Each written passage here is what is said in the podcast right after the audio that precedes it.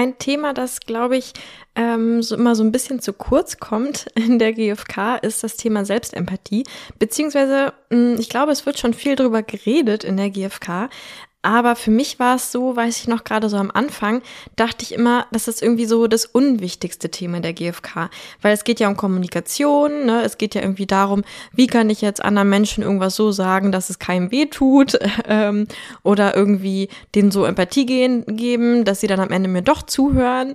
Und das ist aber, finde ich, so ein kleines Missverständnis, weil für mich geht es in der GfK nicht darum, eben Sachen so zu sagen, dass sie gut ankommen oder eben ja dieses, ähm, was irgendwas äh, sehr Methodisches hat, sondern die GfK ist zwar eine Methode, die uns aber am Ende zu einer Haltung führt. Zu dieser Haltung, dass ich ähm, einfach ausdrücke, was mich gerade im Herzen bewegt und hören kann, was die andere Person gerade wirklich bewegt. Weg von diesen Urteilen und starren Dingen, wo es irgendwie Wettkampf gibt, sondern eher zu so einem, wie können wir die Welt für uns beide schöner machen oder für uns alle. Und ich glaube, dass die grundlegende Sache, die ich dafür können muss, tatsächlich eben nicht ist, wie drücke ich jetzt Sachen aus oder wie gebe ich jetzt irgendwie methodisch Empathie, sondern eigentlich Selbstempathie. Weil ich glaube, wir können nur wirklich mit anderen Menschen mitfühlen, wenn ich selbst diese Sachen schon mal gefühlt habe und dazu Zugang habe. Und ich kann auch, glaube ich, nur ausdrücken, also wirklich von Herzen ausdrücken, was mich gerade bewegt, wenn ich eben dazu auch wirklich Zugang habe und das nicht so vier Schritte methodisch irgendwie ähm, abarbeite, sondern einfach das, was ich eh fühle, wozu ich Zugang habe, dann nach außen zeige. Und deswegen würde ich eben sagen, dass Selbstempathie so die wichtigste Säule der GfK ist, weil die tatsächlich ausmacht, ob ich Zugriff auch auf diese innere Haltung der GfK habe und das irgendwie wirklich leben kann, weil, weil ich es mitfühlen kann, oder ob ich ähm, dieses Selbstausdruck und Empathie geben einfach nur rein methodisch mache. Und deswegen geht es heute nochmal um den Selbstempathieprozess in der gewaltfreien Kommunikation. Ich freue mich, dass du eingeschaltet hast zu deinem GfK-Podcast. Mir fehlen die Worte. Nicht. Und ich bin dein Host Daya. Ich werde jetzt ohne großes Drumherum einfach nochmal diesen GFK-Selbstempathie-Prozess vorstellen, der sich so in, mm, ja, vielleicht, ich sag mal, in fünf Schritte unterteilt. Fünf Schritte, die du mal wieder so schön ablaufen kannst. Und wo es aber wirklich darum geht, eben nicht, wie drücke ich jetzt irgendwas aus, sondern wirklich darum geht, zu mir selbst zu finden und in mich selbst reinzuspüren. Ich finde am allerschönsten diesen Prozess, wenn man den als Bodenankerprozess macht. Das heißt, ähm, dass du dir so Schilder äh, mit diesen fünf Schritten auf den Boden legst, die du tatsächlich abläufst, Schritt für Schritt, weil dieses den Körper bewegen und dann auf diesen Schildern stehen für mich eine richtig große Kraft hat. Ähm, das ist dann fast so, als würde jemand mich durch so einen Prozess durchleiten und mich unterstützen, weil jemand von außen diese Struktur vorgibt und das so eine super Erinnerungshilfe für mich auch ist, zu sagen, okay, ich gucke jetzt mal nur auf Gefühle und bin nicht schon wieder am Rummeckern über die andere Person, ähm, weil ich stehe ja gerade auf der Gefühlskarte mit meinem ganzen Körper quasi. Also deswegen finde ich diese Tanzparkett, wie man sie manchmal nennt, oder Bodenankerprozesse äh, sehr, sehr kraftvoll und äh, mache die auch immer total gerne in meinen Workshops und so. Wenn es natürlich jetzt gerade eher so ein Notfall Selbstempathie sein sollte und du es in dem Moment schnell machen willst, weil du gerade total aufgebracht bist, kannst du natürlich jetzt nicht erstmal deinen Bodenankerprozess da rausholen. Dann kannst du dir auch andere Erinnerungsstützen äh, machen. Ich kenne Menschen, die machen das so mit ihren fünf Fingern und sagen und haben sich irgendwie festgelegt, welcher Finger für welchen Schritt steht und dann, weiß nicht, fassen die den vielleicht an den Finger und laufen das dann so ab.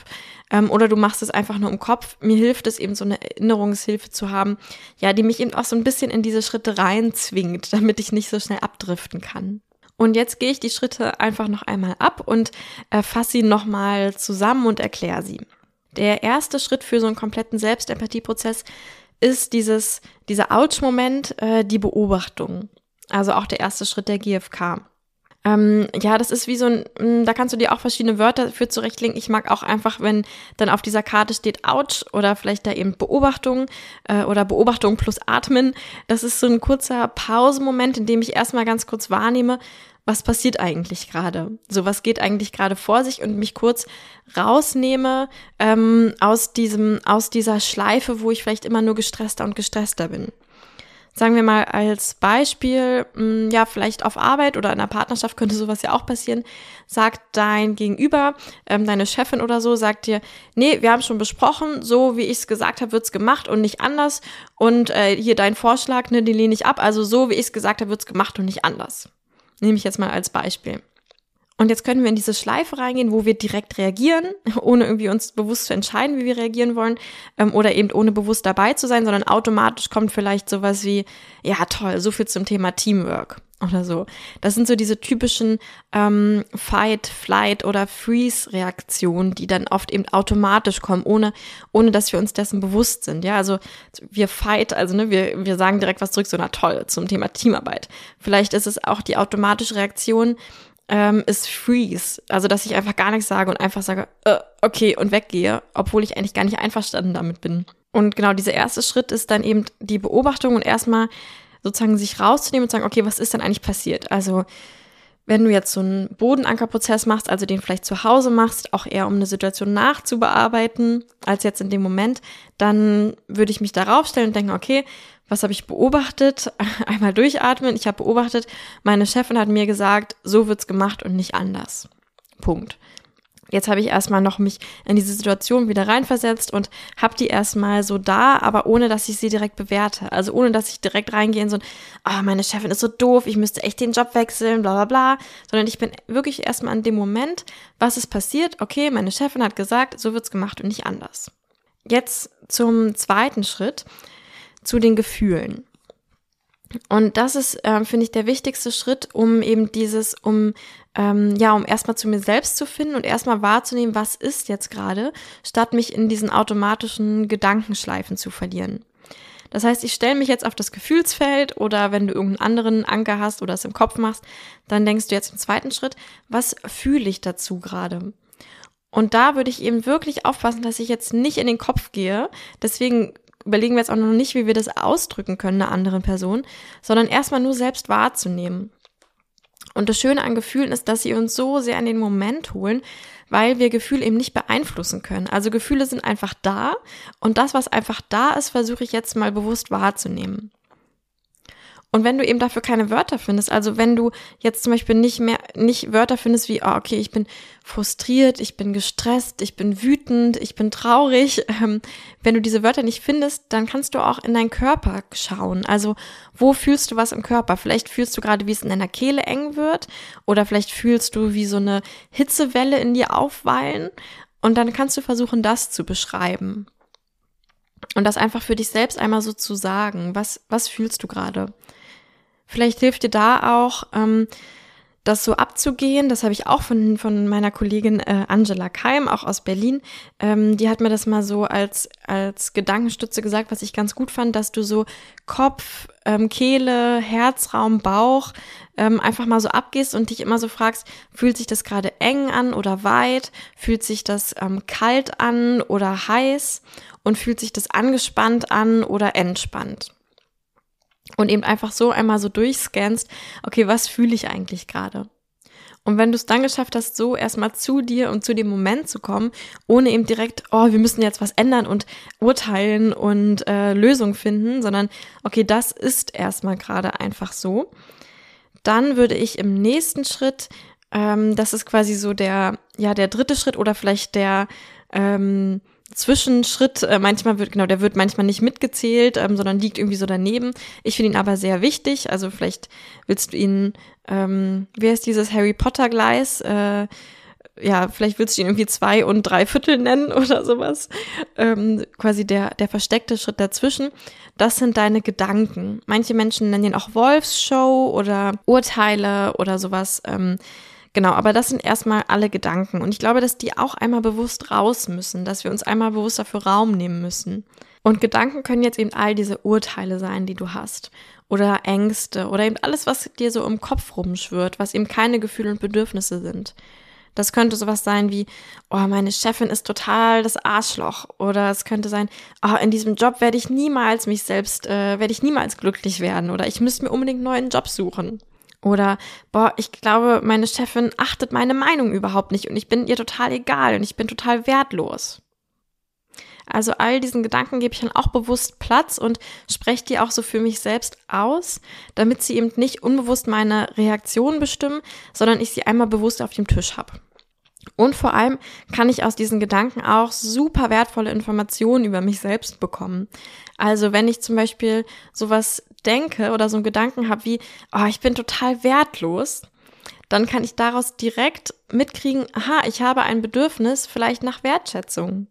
Und das kann jetzt ähm, so ein Hin und Her, deswegen heißt es auch manchmal Tanzparkett werden, wo du von dieser Gefühlskarte auf die Gedankenkarte, auf die Bedürfniskarte, wo du hin und her wechselst.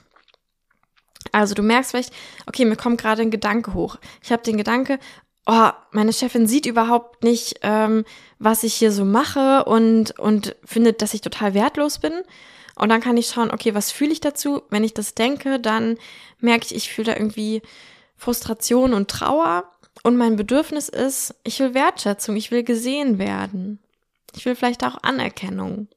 Also auf dieser Bedürfniskarte, wenn du dann im vierten Schritt darauf gehst, da kannst du eben mal reinspielen, was für Bedürfnisse habe ich gerade. Und ähm, wenn du da jetzt nicht so schnell welche findest, dann hilft es immer, solche Bedürfnis- und natürlich auch Gefühlslisten bei der Hand zu haben, die du dir einfach mal durchlesen kannst und wo dann irgendwie ganz viele Bedürfnisse draufstehen. Übrigens kannst du auf meiner Webseite auch so eine runterladen ähm, und ausdrucken und dich davon inspirieren lässt und schaust, okay, was resoniert denn da in mir? Du kannst auch immer überlegen, okay, wenn ich mich gestresst fühle, warum, also welches, auf welches Bedürfnis weist dieser Stress hin? Gefühle sind ja immer sowas wie die Tankanzeige für unsere Bedürfnisse. Also, wenn ich Stress fühle, dann ist das wie so eine Alarmsirene. Achtung, du fühlst Stress, weil du ein Bedürfnis nach vielleicht Entspannung hast. Oder vielleicht Achtung, du fühlst Frustration, weil du ein Bedürfnis nach Weiterentwicklung und ähm, Selbstwirksamkeit und Autonomie hast oder so. Also du kannst immer schauen, was fühle ich denn und welches Bedürfnis, auf welches Bedürfnis will dieses Gefühl mich hinweisen. Oder eben aus deinen Gedanken. Das ähm, ist auch eben immer total hilfreich, weil oft in unseren Gedanken schon direkt unsere Bedürfnisse drinstecken. Wenn ich sowas denke wie, sie respektiert mich gar nicht, aha, ich habe ein Bedürfnis nach Respekt. Oder, oh, sie findet mich wertlos, aha, ich habe ein Bedürfnis nach Wertschätzung. Oder, oh, sie ist überhaupt nicht teamfähig und total schlechte Chefin, Mhm, vielleicht habe ich ein Bedürfnis nach Teamarbeit, Zusammenarbeit, Augenhöhe. Also oft steckt in diesen urteilenden Gedanken eben drin, was für ein Bedürfnis ich habe. Und im vierten Schritt eben, da versuche ich all diese Bedürfnisse zu sammeln. So ein Prozess kann übrigens ein Notfallprozess in der Situation sein, wo er dann nur 30 Sekunden dauert und ich den nur einmal so durch ähm, sprinte im Kopf quasi. Oder du kannst daraus, gerade wenn du zu Hause so einen Bodenankerprozess machst, kannst du auch mal eine ganze Stunde an einer Situation arbeiten und eben immer wieder zwischen diesen drei rumspringen und immer noch tiefer schauen, was gibt's da noch für Bedürfnisse, was gibt's noch für Gefühle, was gibt's noch für Gedanken, die mich auf nochmal andere Bedürfnisse hinweisen, die ich habe in dem Zusammenhang. Und das ist dann wieder der Clou, wenn du bei dir selbst diese Bedürfnisse wirklich fühlen kannst und merkst, ah, das ist mir wichtig im Leben, dann wird es dir auch, wenn du daran mehr Übung bekommst, immer einfacher fallen, mit anderen Menschen empathisch zu sein, weil du so einen Zugang zu dir selbst hast und merkst, ah, okay, wenn ich das und das erlebe, wenn ich das und das fühle, dann habe ich irgendwie diese und diese Bedürfnisse. Und sobald ich Bedürfnisse auch in anderen verstehe und sehe, habe ich ja oft sofort Empathie mit denen weil ich dann vielleicht automatisch denke, ah, okay, also du, dein, ne, meine Chefin, du sagst mir, das wird so gemacht und nicht anders. Hm, da kann ich mitfühlen, vielleicht hast du da so ein Bedürfnis nach Klarheit oder nach Effizienz. Und ähm, wenn ich diese Bedürfnisse selbst in mir schon mal so richtig wahrgenommen habe, also nicht nur im Kopf denke, sondern wirklich einen Zugang dazu habe, dann fällt es mir, mir persönlich viel einfacher, die auch in anderen mitfühlen zu können, mich damit verbinden zu können. Also das sind jetzt so Sachen, die ich eben sehr viel im, im Körper, im Herz irgendwie gemacht habe, dass ich geschaut habe, was sind meine Gefühle, was sind meine Bedürfnisse, ähm, aus welchen Gedanken speisen die sich. Und dann im letzten Schritt, also im fünften Schritt, da kann ich jetzt wieder zurück in den Kopf gehen. Und das ist aber meistens eben nur effizient, ähm, wenn ich davor mich schon wirklich mit meinen Bedürfnissen verbunden habe. Weil ich sonst noch festhänge an diesem, meine Chefin müsste anders sein oder so. Meine Chefin muss sich ändern. Und im letzten Schritt gucke ich eben nach konkreten Strategien, die ich wählen kann, damit meine Bedürfnisse erfüllt werden. Und ich habe die maximale Fülle an Strategien, wenn ich tatsächlich bei meinem abstrakten Bedürfnis bin. Also wenn ich nicht mehr danach bin, meine Chefin muss sich ändern, sondern wenn ich, wenn ich gerade fühle, ah, ich habe ein Bedürfnis nach Selbstwirksamkeit und nach Autonomie und nach Wertschätzung. Und jetzt versuche ich mich möglichst von allem zu lösen, was, was ich in dieser Situation erlebt habe und nicht mehr daran festzuhängen, weil manchmal passiert es dann so, ah, ich habe ein Bedürfnis nach Autonomie, ah, meine Chefin muss sich ändern.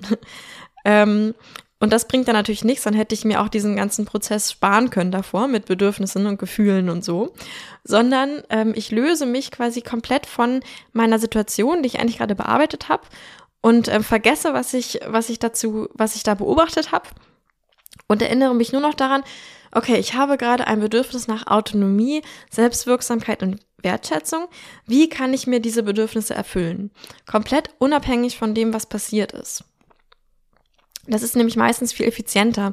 Ich ähm, vergleiche das ja meistens mit so, einem, mit Baum und der Stamm ist das Bedürfnis und dann gehen davon Äste ab, ähm, die dann all die möglichen Strategien sind. Und wenn ich halt ganz oben an irgendeinem kleinen letzten Ast hänge und sage, ich will aber unbedingt den Apfel, der an diesem kleinen Ast hängt, dann ähm, habe ich eben auch nur diese eine Möglichkeit und nur diesen einen Apfel.